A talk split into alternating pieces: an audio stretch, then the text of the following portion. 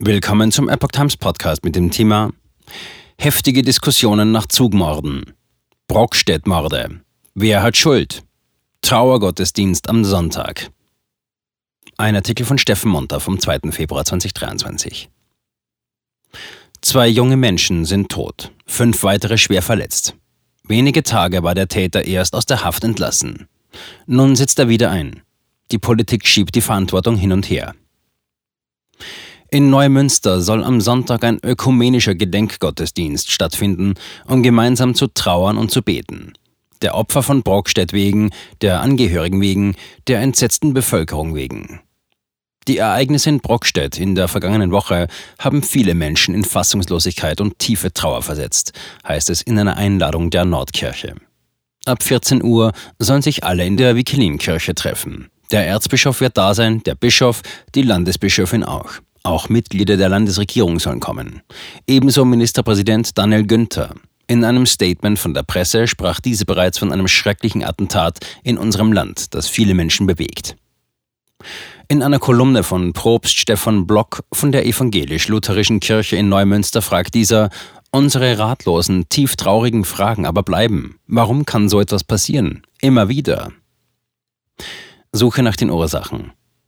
Wie der NDR berichtet, versuchte die Staatsanwaltschaft nun anhand zahlreicher Zeugenaussagen ein umfassendes Bild von den Geschehnissen im Zug zu erlangen.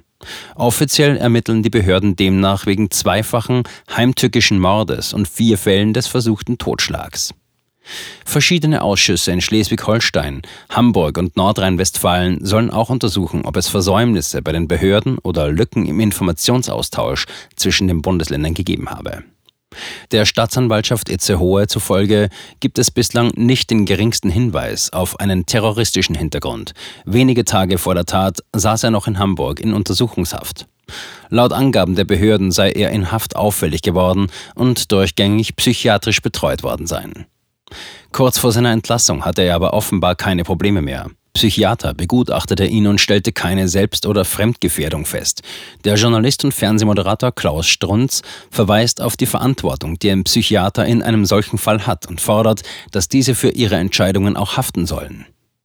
Der Kriminologe und ehemalige Justizminister von Niedersachsen, Christian Pfeiffer, erklärte gegenüber der Welt, dass sich auch der beste Gutachter irren könne. Der Experte schlägt vor, in solchen Fällen zwei Gutachter zu beauftragen, einen Psychologen und einen Psychiater. Nur wenn beide derselben Ansicht sind, dass die Person keine Gefahr darstelle, könne sie freigelassen werden.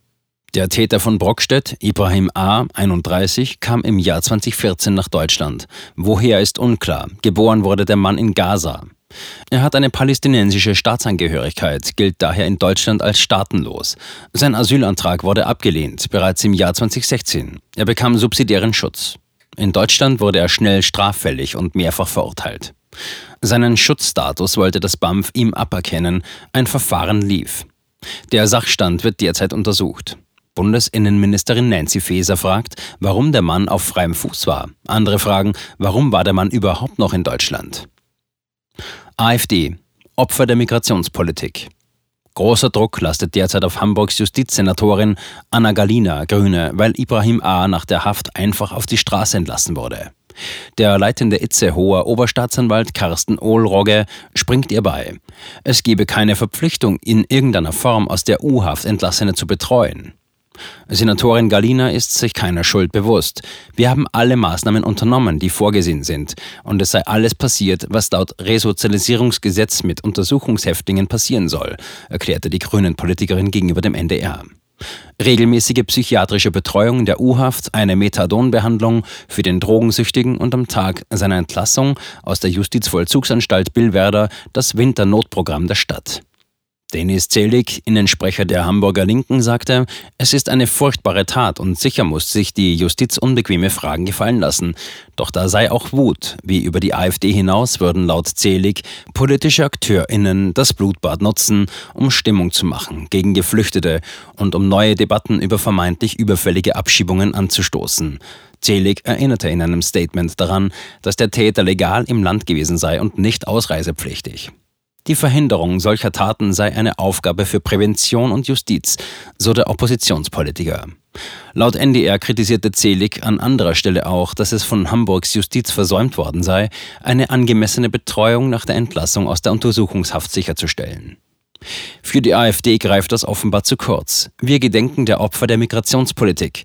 Es sind furchtbare Schicksale, die sich hinter der zynischen Propagandavokabel Einzelfall verbergen, heißt es in einem Tweet der anderen Oppositionspartei. Der Mann und das Messer. Bei Tichys Einblick heißt es, im Fall Ibrahim A. beginnt nun das Spiel der Behörden, das große schwarze Peter-Spiel, das den Schein von Aktivität vermitteln soll, solange zumindest bis das Gras des Vergessens darüber gewachsen ist, so die Befürchtung. Es wird gefragt, setzt die Regierung auf Gewöhnung, auf Gewöhnung an das, woran man sich niemals gewöhnen darf? Zu Nancy Fasers Tweet äußerte sich Tiches Einblick ebenfalls. Die Innenministerin verlange scheinheilig nach Aufklärung, warum sei der Mann von Brockstedt auf freiem Fuß, um nicht über die katastrophale Migrationspolitik zu reden, für die sie Verantwortung trägt, werden unter Beihilfe Woker Medien alle Männer unter Generalverdacht gestellt. Zitat von Roland Tichy auf Twitter. Der Mann hat wieder zugeschlagen mit dem Messer. Wie Nancy Faeser und ihre publizistischen Büchsenspanner Migrantenmorde rechtfertigen und die Verantwortung verschieben. Terrorexperte. Der Rechtsstaat schwächelt. Die Zugmorde von Brockstedt wurden auch im deutschen TV diskutiert. In der Sendung Markus Lanz am Abend nach der Tat sollte es eigentlich um das Thema der deutschen Panzerlieferungen in die Ukraine gehen. Dann kam Brockstedt und wurde kurzerhand in die Sendung mit aufgenommen. Neben den ursprünglichen Gästen, unter anderem Grünen-Chef Omid Noripur, wurde themenbezogen der Psychologe und Terrorexperte Ahmad Mansour aus Berlin per Bildschirm zugeschaltet. Und der kam gleich zur Sache. Ich komme aus einem Land, das solche Taten tagtäglich erleben muss. Es mache ihn wütend, fassungslos und auch traurig, dass seiner Wahrnehmung nach solche Taten in Deutschland immer öfter passierten. Er erklärte, dass Deutschland seine Heimat sei und er hier Sicherheit gesucht habe, so der seit 2004 in Deutschland lebende und seit 2017 die deutsche Staatsbürgerschaft besitzende Buchautor mit arabisch-israelischem-palästinensischem Hintergrund.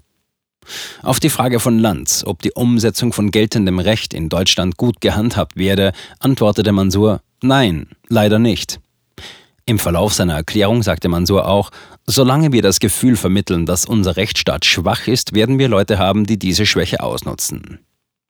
Bei einer Gruppe von Menschen, die autoritär erzogen werde und patriarchalische Strukturen erlebt habe, werde eine zweite, dritte Chance des demokratischen Rechtsstaates nicht als Chance, sondern als Schwäche erlebt. Menschen, die permanent unseren Rechtsstaat verachten, müsse man klare Konsequenzen zeigen und sie, wenn möglich, auch abschieben.